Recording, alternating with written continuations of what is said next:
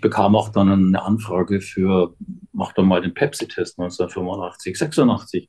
Da hatte ich einen schönen Zwei-Jahres-Vertrag, hatte auch zusätzlich davor schon mein Kleingeld verdient durch Werbung. Wrigley, Kaugummi. Oh, Wrigley, da muss ich gerade mal ein Ding, das habe ich gesehen. Äh, die Wrigley, das hast du verlinkt auf deiner Homepage, Wrigley Spearmint. Du, äh, du beißt in ein Mettbrötchen mit Zwiebel und danach, ich glaube, du willst die Frau küssen oder du willst dir irgendwas sagen, ja, ja. sie wendet sich mm. angewidert weg und dann hast du Gott sei Dank den Kaugummi dabei. Ja. Ja, das war damals noch tolle Werbung. Absolut. Meine Damen und Herren, The Peckham Talks. Mit mir, Christopher M. Peckham.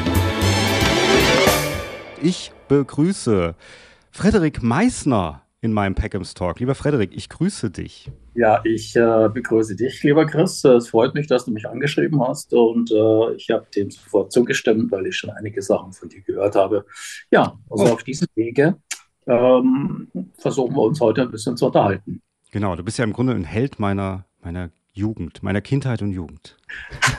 Äh, ich hatte, ich habe mittlerweile ein, ein Trachtenlabel ins Leben gerufen seit 2013 und ich ja. hatte letzte Woche eine Kundin hier, die mit äh, ihrem Freund oder Mann da war und sagte, äh, ich habe so schöne Erinnerungen, ich will unbedingt ein Foto mit dir machen, weil ich durch dich Deutsch gelernt habe. Auch gut, auch super, auch super. Ja, jetzt muss man sagen, hier als Hintergrund ähm, für unsere Zuhörer und Zuhörerinnen, wir hatten eben gerade noch ein paar technische Probleme hier mit der Aufzeichnung. Das war früher wahrscheinlich nicht so, oder? Beim Fernsehen gab es das Internet noch nicht.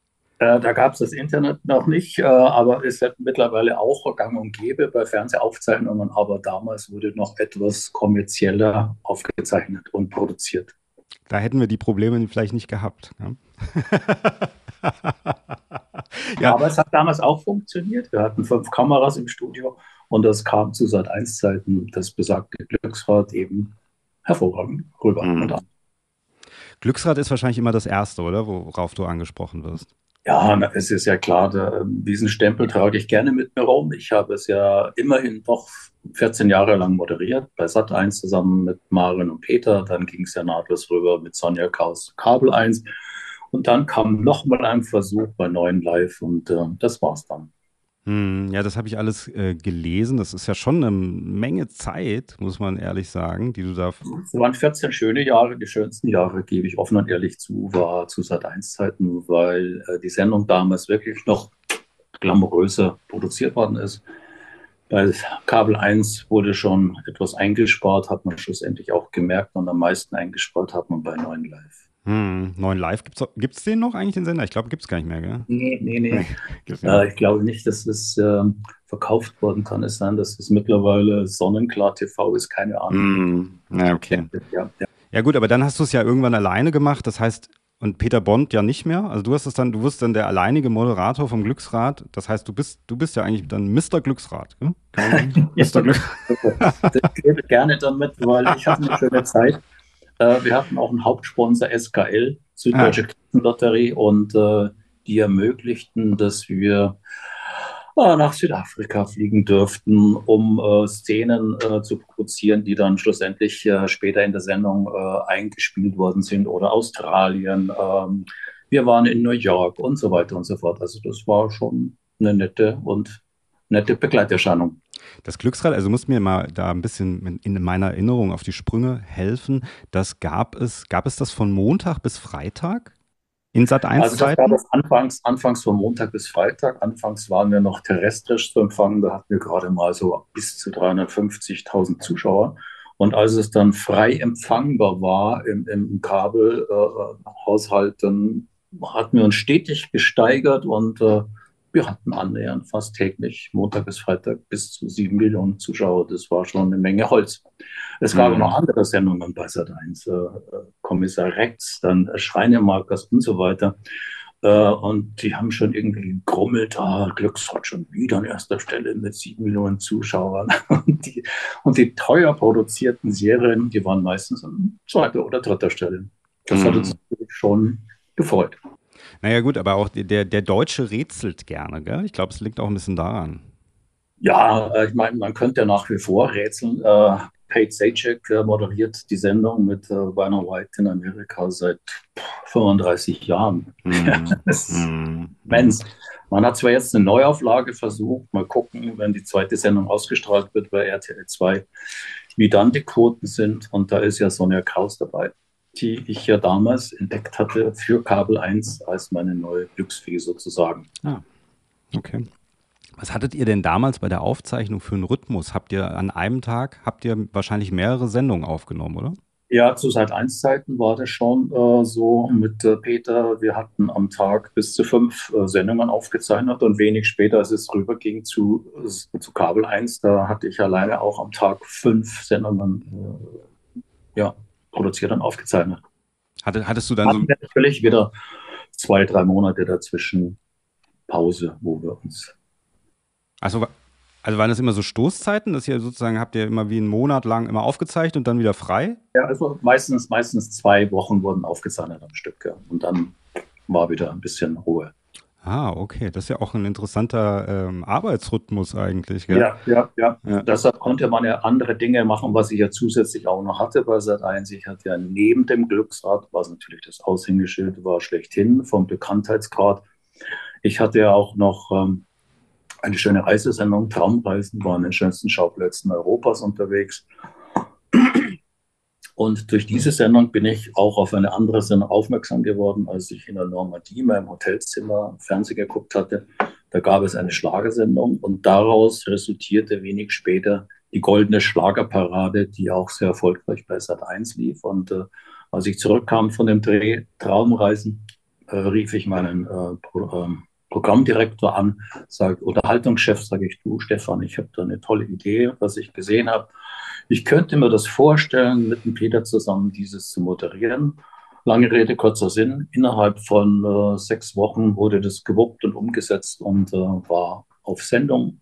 Wir hatten viele bekannte äh, äh Schlagerstars und, und, und, und Rockstars von Nazareth über, über, über Oh, es war alles vertreten. Deutscher Schlager, Roberto Blanco, dann ähm, Rex Gildo, als er noch lebte und so weiter. Es waren drei verschiedene Bühnen und von x-beliebigen Bühnen. Gilbert Picot als nächstes, Nazareth, äh, das Golden Gate Quartett. Äh, wir hatten sie praktisch alle, die man so aus der Zeit. Ich meine, Nazar Nazareth und Roberto Blanco in einer Sendung, das muss man auch erstmal ja, hinkriegen. Ja, das musste ja. erstmal, musste erstmal geben. Ja, ja, aber das war wirklich gutes Timing. Ja, also vor allem auch von dem Zielpublikum, ja, also dass es dann auch passt, so, so dass man sagt, ja, jetzt kommt, also nach Na Nazareth, weißt du, kommen die Jungs, kommen, gucken sich Nazareth an und dann jetzt und jetzt Roberto Blanco. Also ja, genau, das ist doch ein toller Mix und das kam auch hervorragend gut an. Die ja. im Studio hatten ihren Spaß und äh, das waren alles so ihre Ohrwürmer, äh, die bekanntesten Lieder, die sie da präsentiert oh. haben. Na gut, das waren noch die 90er. Es war ja Mitte der 90er, gell? Das war die goldene ja, Schlagerparade. Ja, ja, genau, 90er. Aber jetzt sag mal, weil du das ja jetzt auch angedeutet hast, also hier Reisemagazin, die goldenen Schlager, Glücksrad, dann du hast, äh, warst auf einer Schauspielschule, du hast als Model angefangen, kommen wir vielleicht nochmal drauf zurück. Ähm, dann auch ein Kinomagazin habe ich gelesen, hast du mal gemacht. Bei Tele5, und äh, so hatte ich ja zeitgleich bei Sat1 und bei, bei Tele5 arbeiten können. Damals äh, war das noch möglich, problemlos möglich. Äh, ich hatte eine Musiksendung, äh, Musicbox. Äh, wir bekamen unseren Sendeablauf, äh, Pink Floyd, Rolling Stones, bla bla und so weiter. Jetzt gehen wir rein ins Studio und moderiere. So haben wir das Laufen gelernt im Privatfernsehen. Mhm. Und dann hatte ich auch noch zusätzlich eine Kinosendung, Cinema hieß das. Ja, und äh, als erstes war ich am 01.01.1984 mit einer Magazin, mit einer Magazinsendung namens Aufgeblättert auf Sendung bei Sat1. Hm. Ja, das habe ich, hab ich gelesen. Ähm, aber eben diese Frage ist, also es ist sehr viel, es ist, es ist, eine große Variation von Themen, die du da bearbeitet hast, als du gestartet bist. Also ich habe gelesen, irgendwie als Model hast du angefangen. Oh, ich habe mein, mein Kleingeld als Model verdient und es gab ja. damals äh, noch sehr, sehr viele Kataloge in Deutschland und es gab keinen Katalog, in dem der Frederik Meisner als junger Knabe mit noch dunklem Haar äh, abgelichtet war, von Quelle über Ottoversand, äh, Neckermann, Bauerburg-Kunstadt, Schöpflin, äh, äh, es ist Wittweiden. Also es gab wirklich keinen Katalog und das, so habe ich als Junger, als Junger die Welt gesehen. Ja, man muss ja fast den, ich, ich habe jetzt keine jungen Zuhörer, glaube ich, als Zielgruppe, aber den muss man ja fast erklären, was ein Katalog ist, gell? Also das. Katalog, ja, das kam. Nee, aber ich meine, das gibt es heute gar nicht mehr, gibt es gar nicht mehr so stark, ja. Dicke Wälzer und da konnte man, das war immer eine Freude äh, für Familien, wenn sie da wieder blättern konnten. Dann haben sie das bestellt, haben sie jenes bestellt, das war damals. ja, ja. Heute schlägt man das Internet auf und, und bestellt ja. Also eigentlich das Internet in Buchform, so ein bisschen kann man sagen. Ja, sozusagen. Aber jetzt meine Frage ist, äh, was war denn, als du angefangen hast, ähm, was war denn deine Intention? Weil du bist ja dann so viel geworden, also Model, Schauspieler, Moderator, dann Moderator von ganz verschiedenen Sachen. War das auch, also weil ich jetzt auch gesehen habe, jetzt hast du dein Geschäft, äh, du designst äh, Trachtenmode, ähm, du hattest ähm, Trab, äh, du warst Trabrennpferdebesitzer äh, und so weiter. Ist das auch die, ist das dann auch die Marke Frederik Meissner, die vor allem steht? Also, dass du eher sagst, Frederik Meissner erstmal und dann gucke ich, was ich mache? Ja, ich, ich war schon zu Sat 1 Zeiten sehr umtriebig. Ich hatte meine Sendungen, hatte aber zu der Zeit, weil du es gerade ansprichst, äh, Trabrennpferde. Ich hatte Trabrennpferde, hatte auch äh, Trabrennen, also Promi-Trabrennen organisiert zugunsten SOS Kinderdorf oder UNICEF. Ja. Und es gab damals äh, keinen, den man nicht kannte aus, aus irgendwelchen Vorabendserien. Sei es Fritz Wepper, äh, Elmar Wepper, äh, Sascha Hehn, äh, Gottschalk, äh, Jauch, äh, Sigmar Solbach, äh, Raimund Hamsdorf, der damalige Seewolf, also noch lebte, Rolf. Oh, war, äh, war, nicht Sigmar Solbach der Arzt, dem die Frauen vertrauen? Ja, ja, genau. ja. Dr. Frank, ja. genau. Der Arzt, ja. Frauen vertrauen. Ja. ja, die sind alle unter meine Fittiche in den Sulten gestiegen und ähm, das erste Rennen äh, war 1987 in München-Dagelfingen auf der Trabrennbahn und es waren ungelogen 25.000 Besucher an den Rails gestanden. Es war Riesenstimmung. Und da kam natürlich die Frage von anderen Trabrennbahnen auf, ja, wieso macht der Meißen nur in München-Dagelfing? Können wir das nicht auch in Berlin, überall, wo es Trabrennbahnen gab, auch durchführen? Hamburg, äh, Recklinghausen, Dienstlaken, Gladbach, in Straubing, Niederbayerischen, war ich natürlich. Dann habe ich so einen kleinen Zirkus gebildet, wo ich jederzeit äh, Rochade machen konnte beim nächsten war Jürgen Treffs mit dabei, dann hatte beim übernächsten Jürgen Treff keine Zeit, dann war Bernhard Brink mit bei. Also ich konnte da ein bisschen wechseln und da sind wir mit einem kleinen Zirkus in Deutschland auf den Bahnen aufgetreten. Hm. Also ich frage noch, ich, ich frage, meine Frage, stell, ich stell die nochmal anders. Wolltest du, als du als Model angefangen hast, schon Trabrennpferdebesitzer werden? Also, weißt du, was ich meine? Also hast du sozusagen, hast du gesagt, okay, wolltest du Model werden? Wolltest du Schauspieler werden? Wolltest du Moderator werden? Oder sind das Dinge, die dir passiert sind? Ja, Chris, das waren alles so Zufälle, dass ich Model geworden bin äh, und dann hat sich das so was, was heißt das denn? Es war ein Zufall, dass du Model geworden bist? Was heißt das? Wurdest du entdeckt? Äh, mein, mein, Bruder, der verstorben ist, war Maskenbildner. Und aufgrund dessen hatte ich die Möglichkeit, hier und da als Komparse äh, zu arbeiten und in diversen Filmchen mitzuspielen. Und aufgrund dessen ist dann daraus entstanden, dass ich eine Schauspielschule absolviert hatte. Und nebenher hatte ich mein Kleingeld als, als Model verdient. So kam das alles. Und äh, vielseitig war ich schon immer. Und äh, ich hatte ein paar Spielfilme gedreht in, in, in Frankreich, äh, mit Daniel Dalieu, die Grand Dame des französischen Fernsehens. Dann hier in Deutschland, meine erste Rolle war bei der Kommissar mit Erik Ode, damals noch schwarz-weiß. Und dann kam eine Thomas Manderwelle dazu. Dann bekam ich, wie schon angekündigt, äh, Angebot für drei Spielfilme aus äh, Frankreich. Dann mit äh, Uwe Ochsenknecht eine Rockerserie, Die Straße, siebenteilige ja, dieses und jenes passierte, Derek, alte Kommissar und so weiter. Es waren zwar kleinere Rollen. Und dann kam die Zeit, wo man mich gefragt hat vom ZBF, Zentrale für Bühnen und Fernsehen, äh, es werden hier Moderatoren gesucht, hättest du Interesse? Bin zu den Casting, damals gab es auch schon die besagten Castings. Ja, und ich wurde ausgewählt, genauso wie ich zu einem Casting musste, um 1988 das äh, Glücksrad moderieren zu können. Aber war das dann, weil die Schauspielerei dir. Ja, ich habe mir dann äh, überlegt, äh, ja, bist du jetzt wirklich der begnadete Schauspieler? Und äh, ja, diese Moderation hat mir dann so viel Spaß gemacht, wo ich dann gesagt habe, oh, ich konzentriere mich doch mehr auf die Moderation. Also war, war es dann, also ich frage deshalb, ich hatte, ich hatte mal einen guten Freund in der Schule, der ist dann äh, Model geworden. Also der ist jetzt nicht heute Moderator, aber der ist dann Model geworden und dann ist er, nee, er wollte aber eigentlich Schauspieler werden. Er wollte Schauspieler werden, ist nach Amerika gegangen, hat sich da durchgebissen, jahrelang immer wieder mit Green Card und versucht und hin und her und so weiter. Und dann ist er aber Model geworden. Also dann ist er Model geworden, hat auch immer als Model gearbeitet, bis heute. Ich habe keinen Kontakt mehr zu ihm und so weiter. Und für ihn war es dann irgendwann, glaube ich, ähnlich, beziehungsweise er, für ihn war es auch irgendwie wichtig, ähm, vor der Kamera zu stehen, glaube ich auch. Und er hat dann einfach gesagt, ob es Schauspielerei ist oder ob ich im Grunde, er hat ja auch Werbung gemacht und so ein Zeug, ja. Ob ich das mache, das ist für mich eigentlich fast das Gleiche. War, war das für dich dann auch so? Äh, es war für mich im Endeffekt auch so, dass ähm, man hat immer zu mir gesagt, ich bin ein Glücksritter. Mag sein, mag richtig sein. Es fiel mir teilweise. Ich bekam auch dann eine Anfrage für, mach doch mal den Pepsi-Test 1985, 86. Da hatte ich einen schönen Zweijahresvertrag, hatte auch zusätzlich davor schon mein Kleingeld verdient durch Werbung, Wrigley, Kaugummi. Oh, Wrigley, da muss ich gerade mal ein Ding, das habe ich gesehen. Äh, die Wrigley, das hast du verlinkt auf deiner Homepage, Wrigley Spearmint. Du, äh, du beißt in ein Mettbrötchen mit Zwiebel und danach, ich glaube, du willst die Frau küssen oder du willst dir irgendwas sagen ja, ja. sie wendet das, sich angewidert weg und dann hast du Gott sei Dank den Kaugummi dabei. Ja. Ja, das war damals noch tolle Werbung.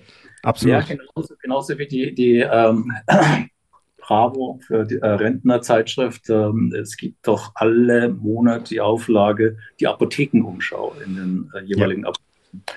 Und zu dieser Apothekenumschau wurden auch wieder diverse äh, Spots gedreht. Äh, ich hatte das inne 2009 bis 2016. Es war auch ein schöner, netter, langer Werbevertrag.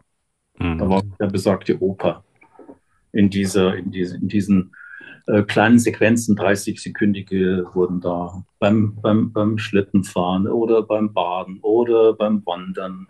So, so Sequenzen wurden eben damals gedrückt. Also, also hast du, hast du dann damals sozusagen, hast du gesagt, okay, die Schauspielerei hat das, also hast du das dann wie geplant? Hast du dann gesagt, okay, die Schauspielerei, ich weiß nicht, ob das für mich wirklich das Richtige ist. Vielleicht mache ich es noch nebenbei, aber ich suche mir was anderes? Oder ist ja, das so einfach. Die Agentin, die hat an mich geglaubt, die hat mich eben damals vorgeschlagen für hier, für Frankreich, hier, für diesen, mhm. äh, dieses und jenes. Und äh, ja, wie es der Zufall will, äh, kamen die Rollen auf mich zu. War alles mhm. wunderbar, war eine schöne Zeit, aber ich muss sagen, von all dem, was ich gemacht habe, von der Schauspielerei, war mir die Moderation im Endeffekt dann doch äh, interessanter und nachhaltiger mhm. und wichtiger. Mhm. Also Moderation ab 84 bei Sat 1, gell, das war dieses erwähnte aufgeblättert, was du gesagt hast, dieses das, ähm, Sat 1 habe ich gesehen, hat sich ja tatsächlich auch, ist erst äh, 84 auf Sendung gegangen. Also es war ja recht frisch, gell? Du bist ja wie mit dem Start von Sat 1 auf Sendung gegangen. In der Tat, das Sat 1 war ja vor, glaube ich, vor äh, RTL und dann, ja genau, Sat 1 fing damals an am 1.1.1984. Wie kann man sich das denn damals vorstellen? Ähm, wie, wie war das denn? Sat 1 damals, war das in irgendeinem Hinterhaus? Man ist dahinter, man ist dann reingegangen ins Hinterhaus und hat dann die Sendung da abgefilmt oder war das ein professionelles Studio oder wie war, war das? Äh, das ist das aufgeblättert, das wurde hier in München äh, produziert vom Heinrich Bauer Verlag in der Charles de Gaulle Straße. Da gab es so ein kleines äh, Studio wurde, es gab noch die Zeitschrift Quick, genau. Und in diesem Verlagshaus gab es ein klitzekleines Studio und da wurden äh, die Sendungen aufgezeichnet, zwei Jahre lang. Hm, aber das war ja Privatfernsehen, war ja, kannte man ja gar nicht, gell? Äh, noch nicht so richtig, äh, wie schon angekündigt, weil es damals äh, noch äh, terrestrisch eigentlich äh, zu empfangen war. Und ja, der, der, große Hype fing an, als es dann über Kabel groß empfangbar war. Aber das heißt ja auch damals, wenn man jetzt so überlegt, Mitte der 80er, da war ja so ARD, ZDF, dann die Regionalprogramme. Und wahrscheinlich hat man eher so damals gedacht, oh, ARD, ZDF wäre gar nicht so schlecht, wenn man da irgendwas hätte, Sendung, Film, was auch immer. Und dann kamen diese kleinen Sender, die dann gesagt haben, wir sind jetzt Privatfernsehen. Wie, wie wurde das denn wahrgenommen? Wie hast du das denn wahrgenommen? Hast du dann gedacht, oh, mal gucken, was das wird, ob das was mit denen wird? Oder hast du so gedacht, oh, das ist die Zukunft? Ja, das war natürlich auch ein Riesenhype. Es äh, äh, sprießen ja plötzlich viele Radiostationen äh, aus der Erde, als es hieß äh, privat, privat, privat überall und genauso mit dem Privatfernsehen, als es anfing. Einige sind auf der Strecke geblieben, einige haben sich über Wasser gehalten und so entstanden eben die großen Sender wenig später, die alle klein angefangen haben. In, in, in so kleinen äh, Studios wurde produziert und äh, ja wenn ich mich erinnere an die ersten Sendungen, die aufgezeichnet worden sind für, für das Glücksrad. Äh, äh, es hieß, wir sollen auf Sendung gehen. Es, es gab noch keine Preise. Wir sind ins KDW in Berlin und haben Preise geholt für die Gewinnpaletten, damit endlich was auf den Gewinnpaletten war. Aber, du, aber du nicht selber, oder? Du nicht selber. Nein, nein, das ist der Produzent. und ähm, äh, das, als, als der Erfolg sich äh, zeigte, äh, glühten natürlich die Telefone, wir wollen hier unsere Sachen präsentieren, wir wollen hier in, in eurer Sendung mit dabei sein und so weiter und so weiter. Also es ist, ging dann stetig nach oben. Wir hatten wirklich sagenhafte Preise. Es gab Eigenheime zu gewinnen. Es gab sogar Autos vom Porsche hin und dann kam das, die Bargeldrunden. Durch die SKL war das möglich. Also ist da schon ordentlich etwas äh, über den Tisch gegangen. Hm, aber so dieses eben nochmal ganz kurz zu diesem Anfang mit diesem aufgeblättert. Hast du der Sache dann getraut als, als Privatfernsehen? Hast du gedacht, das wird ein großes Projekt oder hast du einfach gedacht, ich mache das, ich probiere das mal und mal gucken? Ja, ich, also ich habe natürlich gesagt, okay, ich mache mal einen Job. Äh, äh, wurde sehr lockerflockig produziert. Also es war jetzt keine wahnsinnig harte Arbeit, aber es hat Spaß gemacht. Wir hatten auch Studiogäste, Interviewgäste und so weiter und so weiter. Vorstellungen neuester Spielfilme, Bücher, Tipps und so weiter. Ja.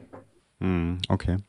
Also hast du es alles so ein bisschen auf dich zukommen lassen oder auch ein bisschen wie. Du kannst es nur auf dich zukommen lassen, weil du weißt ja selber nicht, was passiert jetzt eigentlich hier. Privatfernsehen, okay, man kannte ARD, ZDF und die dritten Programme, aber Privatfernsehen, man, man konnte anfangs noch nicht so viel damit anfangen. Aber es, es wurde stetig besser und besser. Alle haben sie daraus gelernt. Und äh, ja, mittlerweile ähm, hm. sind die Erfolge, wie man ja sieht, von, von RTL nicht die schlechtesten. Sat 1 hinkt ein bisschen hinterher mit seinen Formaten.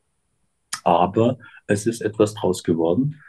Herr Thoma hatte zwar damals äh, ein bisschen auf die ja, Sexschiene gedrückt, aber hatte mhm. seinen Erfolg. Man hat darüber geredet. Genau, also das, das schlüpfrige RTL Plus Fernsehen, da kann ich mich auch noch erinnern als Teenager, fand man, ja, fand man nicht nur schlecht, ja, aber war halt, war was ganz Neues, muss man ehrlich sagen. Es war aber was Neues und ja. hat damals die Aufmerksamkeit erregt und hat, äh, ja, mhm. äh, es hat funktioniert, was er vorhatte, mhm. Thomas. Ja. Aber das heißt, wie du das ja auch so ein bisschen, glaube ich, angedeutet hast, dir sind die Dinge eher zugefallen, ja? Du hast. Ja, ja. Äh, ich habe alles, äh, ich, du hast es schon erwähnt, ich habe dieses gemacht, ich habe jenes gemacht. Äh, ich habe mich auch ausprobiert, nachdem man mich gefragt hat, willst du nicht als Radiomoderator hier bei Radio Arabella Samstagnachmittag drei Stunden tätig zu sein, ähm, als ich schon fünf Jahre bei Sat1 mit dem Glücksrad war. Ja, natürlich, das hat mich interessiert, hat mich gereizt, habe aber auch dann festgestellt, äh, andere reden schnoddriger, andere haben, sind wirklich äh, geboren für Radiomoderatoren. Ich habe es ausprobiert eine gewisse Zeit, habe dann gesagt, okay, das war's jetzt, das war gut so für eine gewisse Zeit. Hm. Jetzt hast du gesagt, bei Aufgeblättert, das war relativ locker, ein einfacher Job, interessant. Wie, wie war das denn beim Glücksrad? War das manchmal stressig? War das, ähm, gab es manchmal Kandidaten, wo man gedacht hat, hoffentlich kommen die nicht nochmal?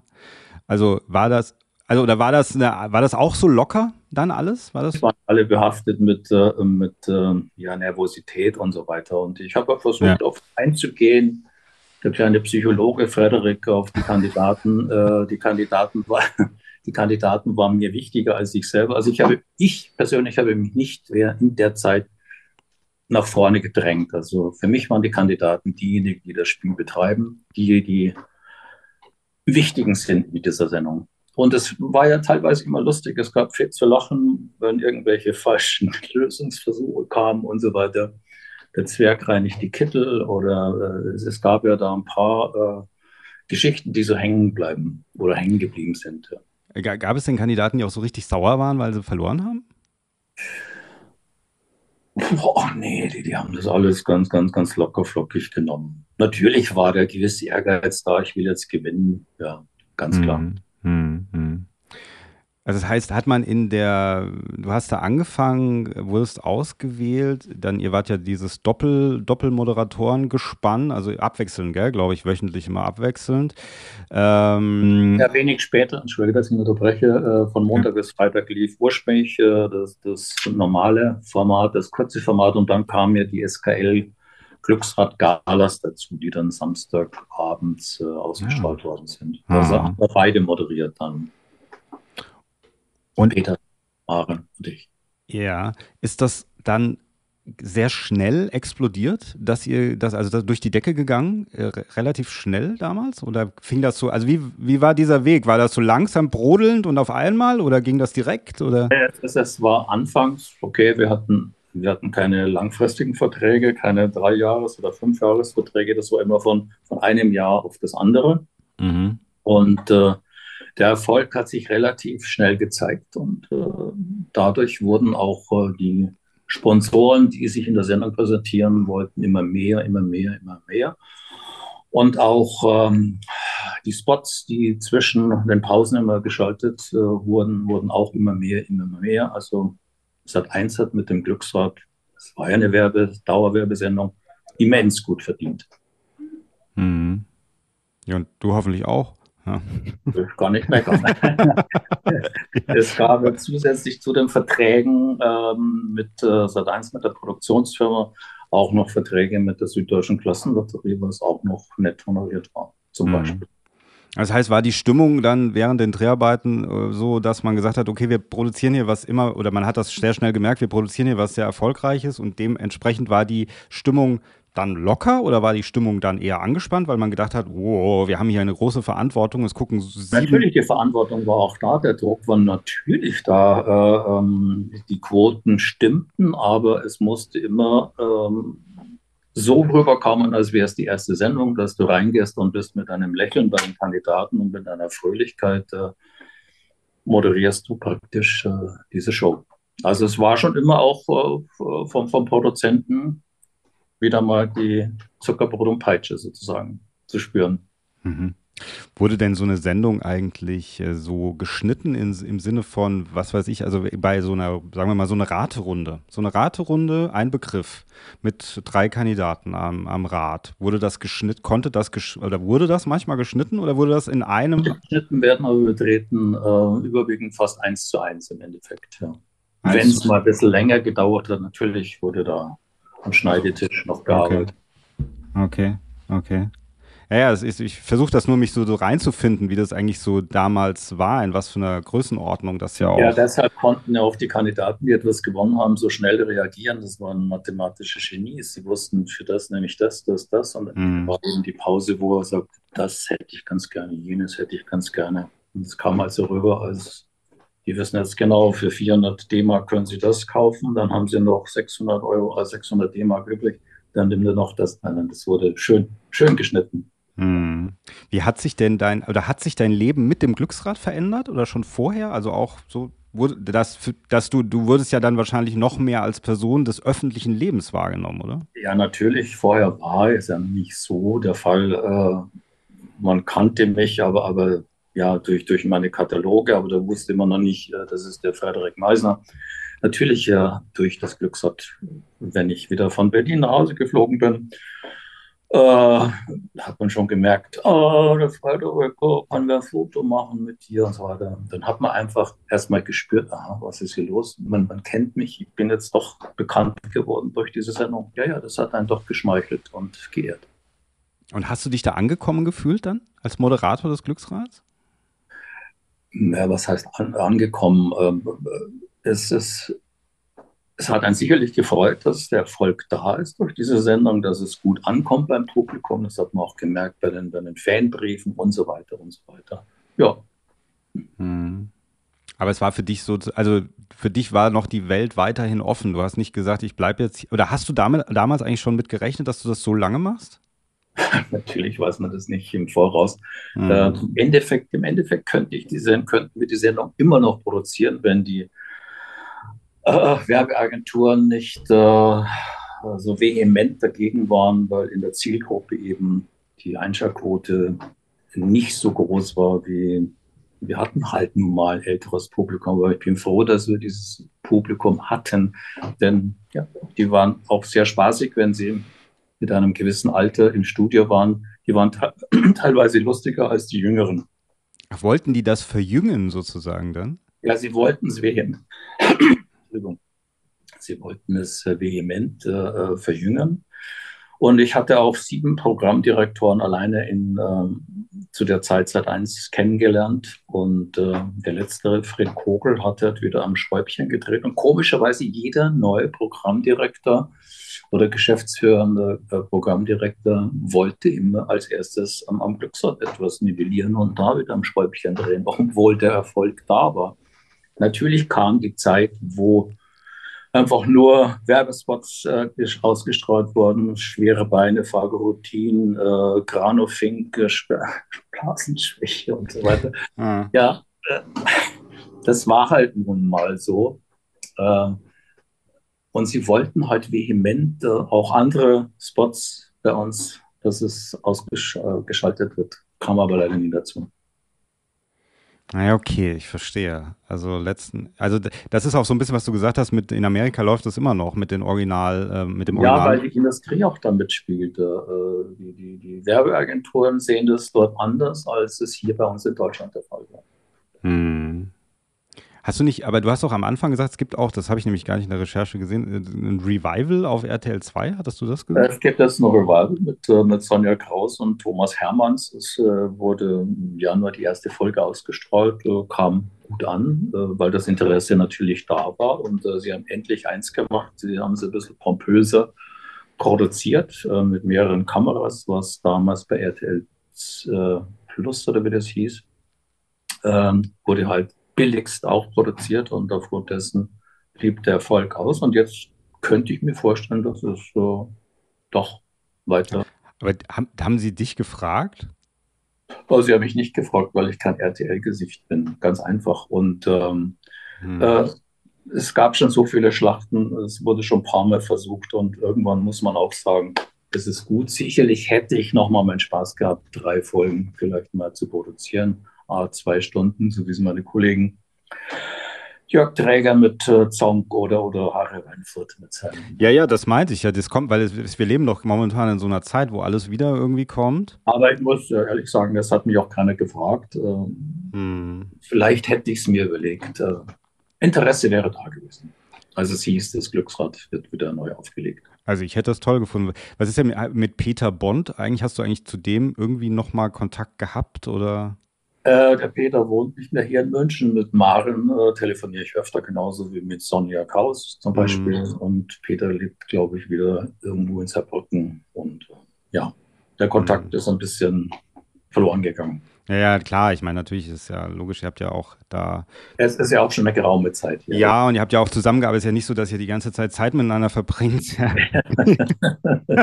wir sind die große Glücksradfamilie. Ja. Ähm, nee, aber einfach so, weil ich einfach nur diesen Gedanken hatte, eben, wenn ihr beide jetzt zum Beispiel dann eben auch nochmal in so einer Revival-Show, ich meine, das wäre schon toll gewesen, ja. Natürlich hätte es die Fans äh, gefreut, weil äh, die, die jetzt gucken, die saßen auf dem Schoß von der Oma oder von, von, von, von der Oma. Ja. Äh, die hätten uns sicherlich gerne wieder gesehen. Mhm. Ja, das ist ein bisschen schade. Naja, gut. Aber das natürlich, du hast natürlich auch, und das haben wir ja auch gesagt am Anfang kurz, also du hast ja auch diesen Weg eingeschlagen, du machst jetzt deine, deine eigene Trachtenmode, dein, dein Design, Trachtenmodendesign so und hast deinen Laden in München, ja? Ich entwerfe, kreiere meine Sachen selber. Ich habe ein Geschäft in München in der Rumfortstraße äh, am Gärtnerplatzviertel und habe noch einen zweiten zweites Geschäft, einen zweiten Store in, am Tegernsee und äh, okay die Leute können, es gibt zweimal die Möglichkeit im Jahr äh, zu ordern, früher Sommer, Herbst, Winter. Und ich habe Kunden aus Österreich, Salzburg äh, Kärnten oder Südtirol, Meran. Hier das Traditionshaus äh, Lodenfrei, die bei mir ordentlich äh, ordern und auch gut verkaufen und selbst hier im Laden. Ja, und ich bin meistens von 12 bis 18 Uhr hier bei mir im Laden. Mhm. Und im zweiten Laden in Rottach-Egern betreut mein Kompagnon, der wiederum der Lebensgefährte von der Dental Designerin Lola Peitinger ist. Okay, das, das heißt, ihr, du hast ein Designteam, du designst das mit? Nee, ich habe kein Designteam. Das Ach, sind alles meine Designs, die hier rumstehen oder die man im Internet sehen kann online. Hm. Das sind meine Entwürfe. Und fertigen lasse ich in Ungarn. Ach so, okay, das sind die Entwürfe. Dann, sagt, dann kommt man zu dir und sagt, ich hätte gern sowas und dann, dann lässt du es erst herstellen. Ich stelle ein Modell zusammen und äh, ja. die Stoffe werden einbestellt und äh, ein Produktionsblatt wird erstellt und das wird dann nach Ungarn geschickt und ja, so entstehen die einzelnen Modelle. Hm.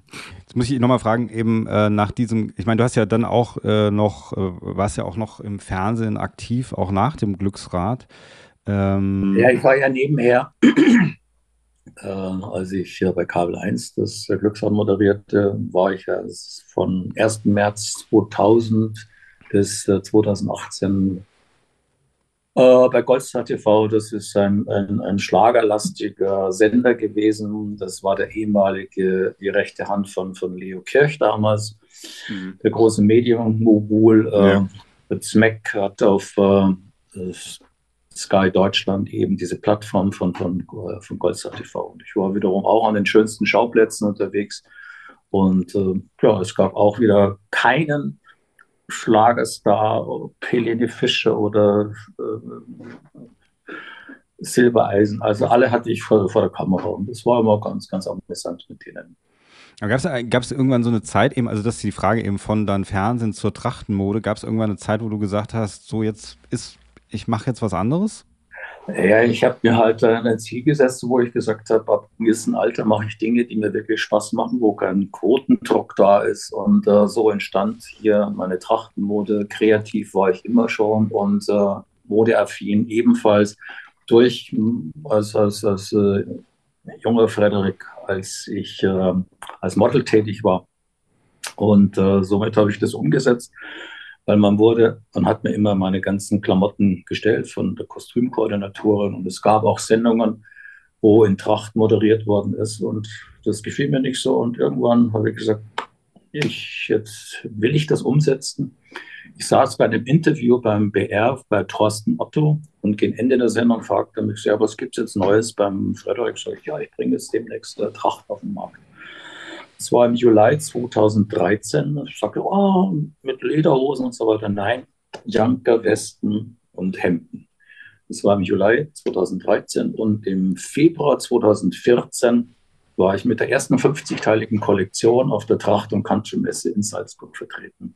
Bin für das erste Modell, ich kann zwar nicht zeichnen, aber ich hatte meine Idee im Kopf, bin nach Eggenfelden zu einem Gradierer gefahren, einem Schneider, der spezialisiert war, um Sachen zu äh, äh, kreieren. Ähm, da bin ich zehnmal hingefahren und aus zehn Sitzungen ist das erste Modell entstanden und wenig später die anderen Modelle. Hm. Ist, ist das denn auch, also kann, kann, könnte ich mir jetzt sowas, ich meine, du weißt jetzt nicht, wie viel ich verdiene, aber könnte ich mir jetzt sowas leisten? Könnte ich mir so ein, so ein, so ein Sakko leisten? Ja. Oder ist das eher für ein bisschen höher gestellte gedacht? Das hört sich im ersten Moment äh, vielleicht, ich habe aber bewusst jetzt nicht zu teuer angesetzt. 639 kostet jetzt aktuell ein Janker. Oh, da muss ich sparen, ja, okay. Und äh, Westen für 279. Das geht, das, das, kann sind, ich. Hm. Das sind gute Stoffe und äh, die Verarbeitung ist ja auch noch äh, ausschlaggebend und die ist auch sehr gut. Hm. Ja, ja, natürlich. Wir verlinken das natürlich auch und dann kann man. Hast du eigentlich auch einen Online-Shop? Nee, gell? Ja, ja. Ach, hast du doch, hast du doch einen Online-Shop. Ah, okay, super. Dann verlinken wir das. Dann kann man direkt jetzt, können unsere Zuhörer direkt bei dir bestellen, den Warenkorb Korb voll machen Genau. Ich, ähm, ich will noch mal ganz zum Schluss dich auf was ansprechen und zwar, das fand ich nämlich ganz interessant. Ich wollte mal wissen, wie das war. Du hast mal im Jahr 2016 für Tele5 die so eine Show gemacht, die hieß äh, äh, Old Guys on Tour. Ja, da habt ihr, da haben sich vier äh, ehemalige Game Show Moderatoren auf die äh, auf den Jakobsweg begeben. Ja, als ich dieses Angebot bekam von von von äh, Tele5 äh, sagte ich äh, in der Runde zu Hause, äh, ich habe jetzt hier ein Angebot, meinen beiden Mädels, äh, ich Zwillingstöchter und meiner Frau, ich habe hier ein Angebot, ich soll auf den Jakobsweg gehen. Sage ich, ich soll auf den Jakobsweg gehen. Ich, der so derartig faul ist zu gehen, wenn ich äh, Brötchen hole, wo die Bäckerei vielleicht 500 Meter entfernt ist, setze mich aufs Fahrrad und hole die Brötchen. Dann soll ich Kilometer und Kilometer runterreißen. Dann sagen nein, das machst du, das, ist, das macht wirklich so, das macht dir Spaß. Ja, ich habe das wirken lassen auf mich. Ähm, ja, da haben wir dann zugesagt. Und dann ging es los. Pyrenäen, Graupelschauer, Minusgrad, stand ich da und dachte mir, auf was hast du dich hier eingelassen? Das ist doch eine voll Scheiße.